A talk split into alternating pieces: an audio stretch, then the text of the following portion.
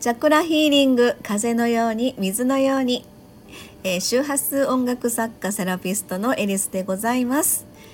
えー、はい。毎日更新中の感謝の周波数でございます。何気ない日常が感謝で満たされることで、えー、世の中をプラスの波動で満たしたい。そんなことを思いながら言霊の力を借りて発信中でございます。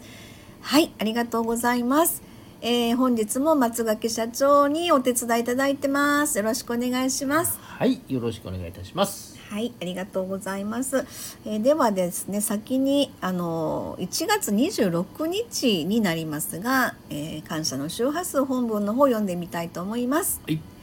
えー、サロンで行われているセッションでは絵を描くこともしています。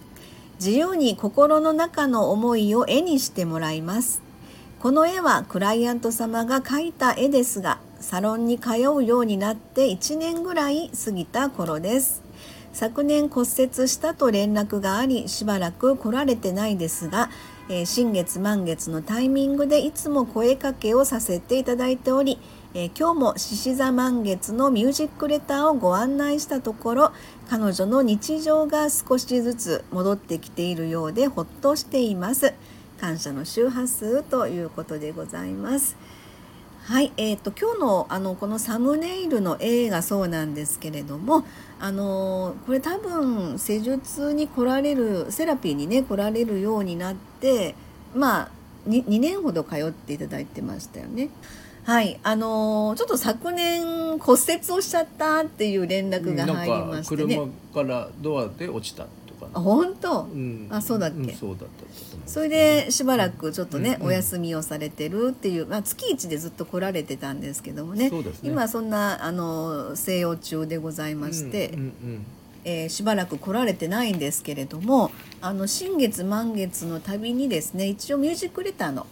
音楽と、それからチャクラメッセージとちょっと LINE の方からご案内をさせてもらってるということで、はい、えー、それで獅子座満月の時にですねそのメッセージを送らせてもらった時に、えー、まあ、ちょっと少しずつあの B 型支援の方でね今ずっと通ってらっしゃって、うん、それも少し通えなくなってた状態だったんですけど骨折でね、うん、骨折でね、はい、そうそうそれがあちょっと通えるようになってますっていうことで、うんうん、あ少しずつ彼女の日常っていうのが戻ってきてるんだなっていうのを感じて、ちょっとほっとしてるという感じでございます。そうですね。はい、はい、うんうん。まあでもあのここに来られた時にはすごく一緒にお昼ご飯を食べたりとかで初め一番最初に来られた時と本当何年か、まあ、2年ぐらい通われた後の時ともうすごく変わって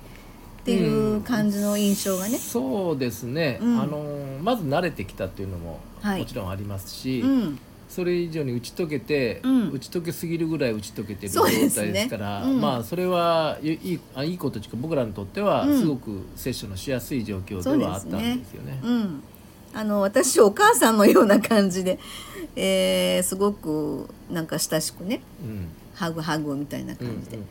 感じでいつも来た時と帰りの時は、うん、ハグハグみたいなまた来てねみたいなね 感じでいつもやってたんですけれども、まあそんな感じのところで人ってやっぱり何かしらのあの起因というのか生きづらいところの原因とかね、環境の中であのやっぱり生まれてくるのは仕方がないなと思うんですけどやっぱりそれに対してしっかり彼女は向き合うっていうことをね、あのまあ覚悟というのか。やっぱり何でもそうですけども、うん、あの例えば何かをやっても、うん、自分は悪くないとかね、うん、あの誰々のせいだということを感じる場合があるじゃないですか。そこって人のせいね。そうそうそうそうそう。そう、人のせいというかね、自分をまあ保護するというかね、そういう感じ、まあ無意識の中の一つの形なんですけども、あのそれを僕らのセッションの場合においてはあのそれが必要ない逆にあったら邪魔なんですよね。うん、でそういう中でやっぱり最初はやっぱどうしても覆いかぶさった状態の自分を見せる状態、うん。要はあの飾り立てた自分を見せたりとか体裁というのか。そうそう。逆に うん。逆のも前私は私はこんだけひどいのよというふうのあのこう誇張して見せたりとかいろんなものが出てくるのは致し方ないんですよねそれは、うんそれがいい悪いの話じゃなくて、うんうんうん。でただそれが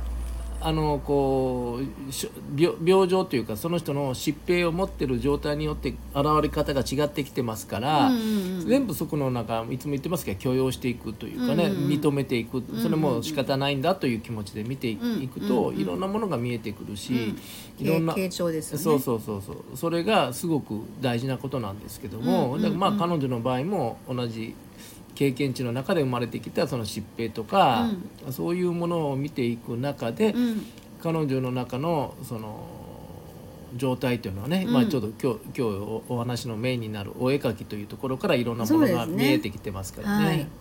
もともとそのイラストとか描くのが好きだってそうですね。言われてましたよね、うんうんうん。でももう描く気さえなかったっていう状態になってたのが、うんうん。まあ、ここに来てあの彼女のまあ普段からのやっぱ空気が変わるっていうことも何か一つのそのあまた書いてみようって思う気になってもらえたのか、うんうんうんここはまあそういう場所のセラピーの場所なので、うん。書くっていうことを、まあ、一つのセラピーの目的にしてるので、うん。え書こうよ書こうよ みたいな感じでねうん。言ったら、まあえーって初めはなってたけどちょっと書いてみようかなってなった時に、あやっぱもともと好きだから。どんどんその自分の中の書きたい意欲に変わってきて、うんうん。でこの今回のサムネイルの絵が出来上がって私すごい感動したんですよこれ見た時に。そうそうですね。いい絵ですね。ねうん。あのいい絵っていうのはその今までの経経緯があるもんでいい絵というのがあるんですけどそのうん。絵絵自体が芸術的にいい絵とかそういう意味とはちょっと違いますけども、その流れがあった中で彼女が成長していく様とかそうね。うん。あのそういうものがいろいろ見えてくるしそそれは僕らのしあのこうなんていうかなこう前に行くための仕事を僕らはややってるんで、うん。そその結果として出てくることは僕らはすごく嬉しいというのはありますよね。うまあ客観的に見たとしてもこの絵を見た時に、うん。羽を広げてる女の子じゃないですか、はい。なんかこう飛び立とうとしているというのか、うん。私はもっと飛びたいんだっていう羽を広げて大空を飛んでいきたいんだっていうなんか彼女の心の表れなのかなって私はちょっと感じたので。そうですね。あの、うん。え何でもそうなんですけども描いた絵にはそれぞれ意味があるし、うん。本本人が描いた意思があるじゃないですか。うん、だね。だけどその意思と関わらず、ん。もっともっと奥に潜在意識の中の無意識という部分でうん。指が動く、えはい。色を選ぶというね。うん、それをやっていく。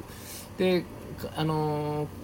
まあ彼女じゃないんですけども、うん。別の方が絵を描いた人は真っ黒な絵そを描いた方がおられて、はい。だけどでもその黒の中の意味をずっと喋ってはいただくけども、うんうん。僕の中のその意味一つにしろ何にしろ、うん。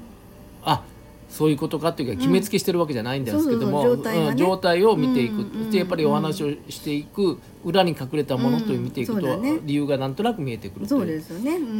そういうこともやっぱりあの色を選ぶ絵を描く、うん。その構想をねすね。るという部分に大きな意味があると。だからそこの羽を広げたのも、うん。えー彼女はその飛び立とうという意思ではなかったんですけど、あのうん。あの意思っていうかうん。言葉にはなってないんです、あそうそう言葉ではね。うん。なってないんですけども、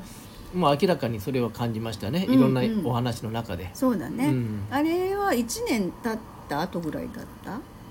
いやもうちょっと経もうちょっと？あもうちょっと1年半ぐらいか1な年半ぐらいあな。そうかそうか、そのぐらいだったよね、うん。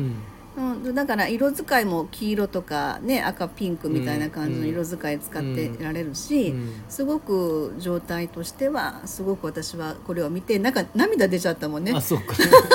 うわーっていうそれこそその 1, 1, か1年半うん。の中でやっぱりいろんなことがあったからここに来られてもいろんなことがやっぱりあったので。やっぱりね僕らが仕事をやってて、うん。その成果が出るというのはやっぱり僕らにとっては一番嬉しいですからね。もう本当母親のような気持ちになっちゃって。あの20代のねあのまだ若い子だったのわ若い子なので、うん。すごくそれが。まあ彼女の中の一つの自身もあのすごく一歩前に進めたような気持ちになって、えーなんかあの絵を出来上がった時に彼女自身もすごく嬉しい感じの表情になってたので、それはすごく私も嬉しいなというふうな気持ちになりましたね。はいまあそんなところでじゃあはい、よろしいでしょうか？はい、はい、ありがとうございます。えっ、ー、と今日のサムネイル私もとっても嬉しいサムネイルでございました。はい、えー、ということで1月26日の感謝の周波数でございました。ありがとうございました。ありがとうございました。